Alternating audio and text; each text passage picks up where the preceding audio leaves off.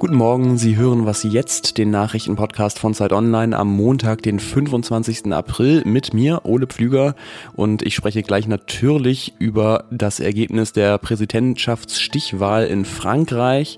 Und außerdem müssen wir darüber reden, dass Fahrräder Autos immer ähnlicher werden und was das bedeutet. Erstmal geht's los mit den Nachrichten. Ich bin Anne Schwed, guten Morgen. US-Außenminister Anthony Blinken und Verteidigungsminister Lloyd Austin sind offenbar in Kiew. Das sagen zumindest Präsidentenberater aus der Ukraine. Die beiden Minister treffen sich dort wohl mit Volodymyr Zelensky. Der hatte das Treffen schon am Samstag angekündigt. Ziel der Gespräche ist es, von den USA weitere Waffen und Unterstützung bei der Abwehr von Russlands Angriffen zu bekommen. Slowenien hat ein neues Parlament gewählt und der populistische Ministerpräsident Janis Jansa musste eine Niederlage einstecken. Seine Partei SDS kam laut vorläufigen Endergebnis nur auf knapp 24 Prozent der Stimmen. Die oppositionelle Freiheitsbewegung von Robert Golob erreichte etwas mehr als 34 Prozent. Damit könnte sie eine Regierungskoalition mit den Sozialdemokraten bilden. Redaktionsschluss für diesen Podcast ist 5 Uhr.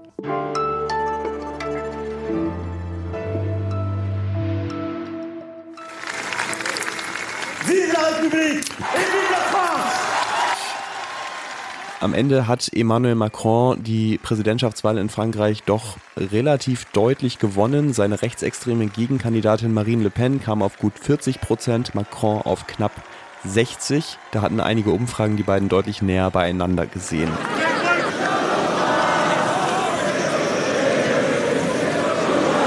So klang es gestern Abend bei der Siegesfeier von Macron und seinen Anhängerinnen und Anhängern auf dem Marsfeld in Paris. Großer Freudentaumel, aber darüber darf man nicht vergessen, Marine Le Pen hat das beste Ergebnis einer Rechtsaußenkandidatin jemals bei diesen Wahlen eingefahren. Es gibt also viel zu bereden und ich habe jetzt in einem Zoom-Call hier mir gegenüber Matthias Kruper sitzen. Den haben Sie in den letzten Wochen schon ein paar Mal gehört, denn er ist der Frankreich-Korrespondent der Zeit und er war natürlich gestern Abend auch auf der Wahlparty von Macron. Hallo nach Paris, Matthias. Hallo, Ole. Äh, ja, wir haben ja eben in der Anmoderation schon einen kurzen Eindruck gehört. Wie war denn die Stimmung da auf der Party? Also eher triumphal oder einfach nur ein bisschen erleichtert? Hm, eher, eher erleichtert als triumphal. Mit wahnsinnig lauter Musik und wahnsinnig lauter äh, Disco-Mucke die ganze Zeit, bis das Macron dann kam. Also das ganze Ambiente ist, glaube ich, sehr anders gewesen als vor fünf Jahren. Damals gab es ja tatsächlich Begeisterung und einen Neuanfang. Diesmal, die, die da waren, sind auch begeistert gewesen. Aber zum einen sind ehrlicherweise nicht so sehr viele Anhängerinnen und Anhänger da gewesen. Und die ganze Stimmung, wie gesagt, eher von Erleichterung als von Begeisterung und oder gar Triumphalismus geprägt. Dafür ist die Sache zu knapp gewesen. Nach dem ersten Wahlgang lag Macron ja auch schon vorne und die große Frage war dann ja vor allem auch in den letzten zwei Wochen, gelingt es ihm denn, die Wählerinnen des linken Kandidaten von Jean-Luc Mélenchon dazu zu bewegen, dass sie ihn unterstützen? Der war ja auf Platz drei gewesen. Wie ist es ihm denn gelungen, die zu überzeugen in den letzten Wochen? Oder war das überhaupt der Schlüssel? Ja, also wie genau das dann der Schlüssel war, das muss man dann tatsächlich bei der detaillierten Analyse der Wahlergebnisse sehen, welche Wähler von wo, von welchem Kandidaten dann zu ihm oder zu Le Pen gegangen sind und welche sich enthalten haben. Aber ganz offensichtlich, sonst hätte er nicht dieses Ergebnis und dann am Ende eben doch einen klaren Vorsprung. Das geht nur, indem er viele Wähler oder indem er Wählerinnen und Wähler von seinen Gegenkandidaten aus der ersten Runde und eben auch insbesondere aus dem linken Lager ähm, bekommen hat, die hat er bekommen, indem er in den letzten 14 Tagen, aber eben tatsächlich auch erst in den letzten 14 Tagen sehr viel über linke Themen, über grüne Themen, über Umweltschutz, über Ökologie, ähm, über soziale Gerechtigkeit gesprochen hat. Daran werden ihn jetzt viele messen, weil darüber sprechen ist das eine, aber das dann auch umzusetzen äh, ist eine der vielen Aufgaben, vor denen er jetzt steht. Was ist denn jetzt inhaltlich zu erwarten politisch von Macron in den nächsten Wochen, Monaten, Jahren? Ja, das ist eine super spannende Frage, weil er ja innenpolitisch, ähm, um es vorsichtig zu sagen, flexibel ist, manchmal ein bisschen opportunistisch agiert. Und das Erste, was jetzt hier in Frankreich ansteht, ähm, ich weiß, in Deutschland denken alle, die Wahlen sind vorbei, aber das Erste, was ansteht, ist eine Parlamentswahl in zwei Monaten. Er braucht eine Mehrheit im Parlament auch. Und seine Gegenkandidaten, namentlich Jean-Luc Jean Mélenchon, hat also schon erklärt, die Parlamentswahl wird die dritte Runde. Mélenchon will versuchen, dort eine linke Mehrheit zu erreichen. Auch diese Parlamentswahl wird mit Mehrheitswahlrecht gewählt. Und ähm, wenn Macron in der, im Parlament keine Mehrheit bekäme, dann äh, hätte er relativ wenig gewonnen, beziehungsweise dann wäre er halt einfach ein schwacher oder ein eingeengter Präsident. Also da wird sich hier in den nächsten Wochen viel drum drehen. Und wohin Macron geht, das wird man schon sehen. Er wird wahrscheinlich einen neuen Premierminister, vielleicht sogar eine Premierministerin nominieren und ob die dann eher auf, aus der politischen Rechten wie bisher oder doch vielleicht eher etwas aus der Linken kommt, das wird schon ein bisschen Ausschluss geben, in welche Richtung er demnächst geht. Dann äh, lass uns jetzt mal über Marine Le Pen sprechen, die ist ja wieder nach fünf Jahren ein weiteres Mal in diese Stichwahl gekommen. Der Vorsprung von Macron war jetzt auch knapper dieses Jahr. Und für mich von Deutschland aus fühlt sich das ein bisschen so an, alle fünf Jahre entscheidet sich Frankreich dann knapp, äh, mehr oder weniger knapp gegen eine rechtsextreme Präsidentin.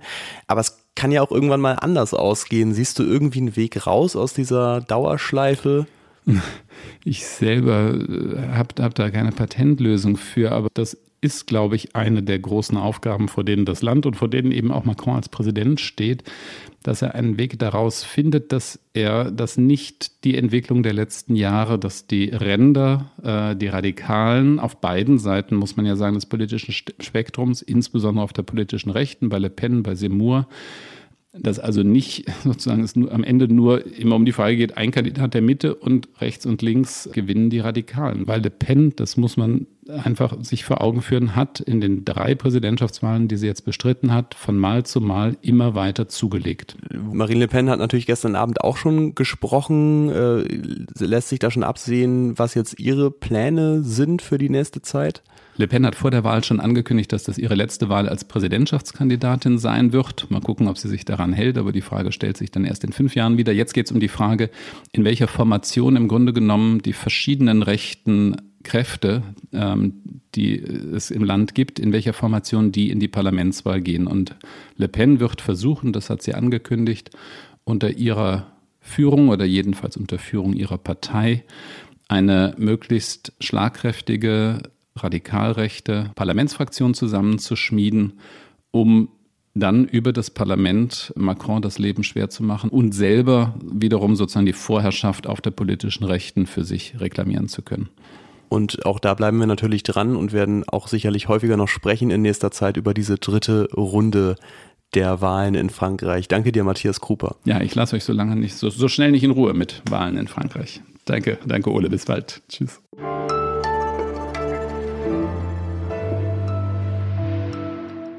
Und sonst so? Bayern München hat am Wochenende 3 zu 1 gegen Borussia Dortmund gewonnen und ist deutscher Meister im Männerfußball. Insgesamt zum 32. Mal und zum 10. Mal in Folge.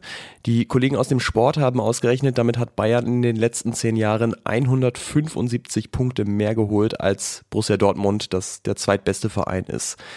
Extrem einseitige Angelegenheit also. Es gibt aber natürlich spannendere Alternativen. Zum Beispiel gar nicht so weit weg die Fußball-Bundesliga der Frauen. Da ist noch nichts entschieden, denn der VfL Wolfsburg liegt nur einen Punkt vor dem zweiten, hat allerdings auch im Moment noch ein Spiel weniger. Und der schärfste Konkurrent der Wolfsburgerinnen ist, wenn Sie es nicht wissen, ahnen Sie es, Bayern München.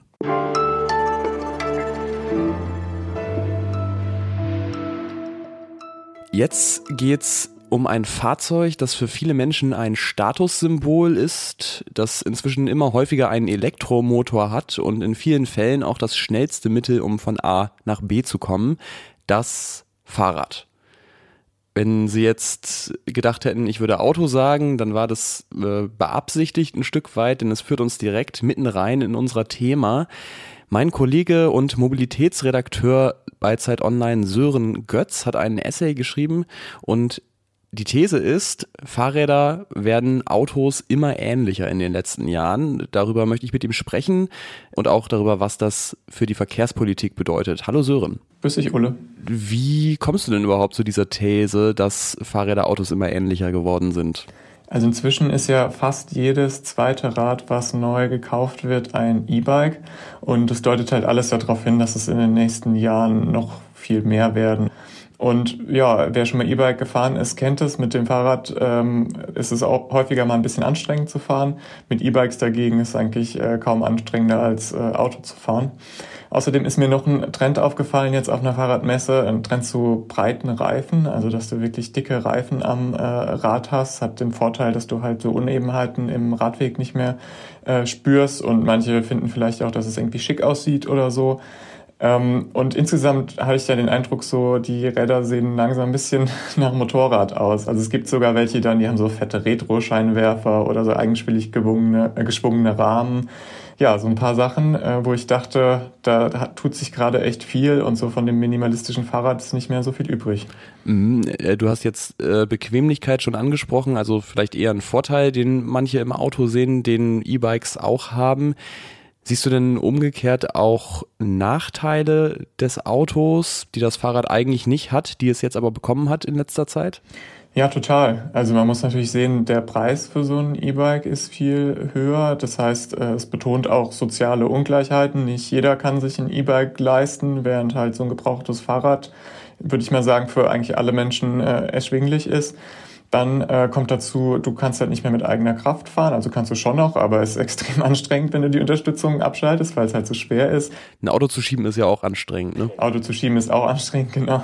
Ähm, also du musst es halt stetig mit Energie füttern und du kannst auch fast nichts mehr selbst reparieren, ähm, weil das inzwischen alles so technisch und elektronisch und so weiter ist. Das war ja früher beim Fahrrad ähm, mal anders. Die Produktion äh, von einem E-Bike verschlingt mehr Ressourcen, also allein für den Akku und verursacht auch mehr CO2, als bei dem Fahrrad der Fall wäre. Und es ist auch nicht mehr so gut für die Gesundheit, wenn man E-Bike fährt, wie wenn man Fahrrad fährt. Das ist natürlich immer noch viel besser, als sich gar nicht zu bewegen. Aber ähm, gesünder wäre es natürlich, äh, wenn wir auch alle noch ein bisschen schwitzen würden beim Fahrradfahren. Genau, jetzt muss man natürlich sagen, ähm, Ressourcen schonen der als ein Auto ist ein Fahrrad natürlich immer noch, sieht man allein an der Größe. Trotzdem die Frage, ist denn mit diesen Entwicklungen mehr Radverkehr immer noch so ein erstrebenswertes Ziel für Verkehrspolitik, ähm, wie es mal war? Das Fahrrad büßt schon einige seiner Vorteile ein, aber ich sehe auch gleichzeitig, dass das E-Bike eine riesige Chance ist für eine Verkehrswende hin zu klimafreundlicher Mobilität. Das E-Bike nimmt dem Fahrrad nämlich seine größte Hürde. Das, was viele bisher vom Fahrradfahren abgehalten hat, ist schlicht, dass es halt oft anstrengend ist. Und von daher äh, ist es unterm Strich, würde ich sagen, trotzdem eine gute Entwicklung. Und ich finde auch, die Politik sollte das E-Bike weiter fördern. Also das bedeutet vor allem natürlich breite Radwege zu bauen. Und auf der anderen Seite sollte man, finde ich, aber auch über Zuschüsse nachdenken für Menschen, die sich eben nicht einfach ein E-Bike kaufen können, weil, wie gesagt, es ist eben doch erheblich teurer als ein Fahrrad. Vielen Dank dir, Sören. Sehr gern. Und das war es für heute Morgen bei Was Jetzt. Sie können uns wie immer Mails schreiben an wasjetzt.zeit.de. Ich bedanke mich fürs Zuhören und heute Nachmittag gibt es natürlich auch wieder ein Update für Sie. Ich bin Ole Pflüger. Tschüss und bis zum nächsten Mal.